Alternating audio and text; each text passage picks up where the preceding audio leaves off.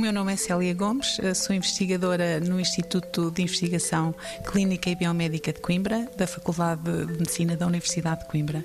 O osteosarcoma é um tumor ósseo uh, extremamente agressivo e que afeta sobretudo crianças e jovens adolescentes e representa cerca de 5% uh, ah, dos tumores pediátricos.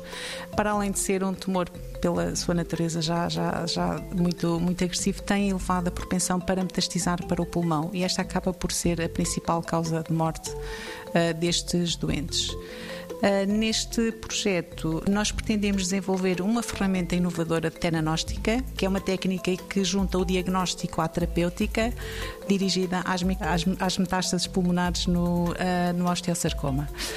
Para isso, nós vamos utilizar uh, exossomas, que são pequenas vesículas uh, que são libertadas em grande quantidade pelas células tumorais e, que contêm no seu interior uh, material genético e molecular representativo das células que, que os produzem. Portanto, daí nós pensarmos utilizar estas vesículas como agentes de diagnóstico e também de, de, de terapêutica,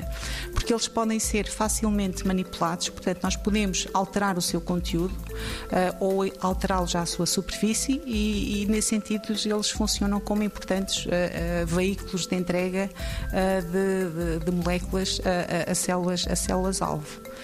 Este projeto representa um avanço nas aplicações biomédicas dos exossomas e pode servir de base para a exploração, para a sua exploração com plataformas de teranóstica para osteosarcoma e também para outras neoplasias metastáticas, abrindo assim caminho à medicina de precisão. 90 Segundos de Ciência é uma produção conjunta Antena 1, ITQB e FCSH da Universidade Nova de Lisboa, com o apoio da Nova Artis.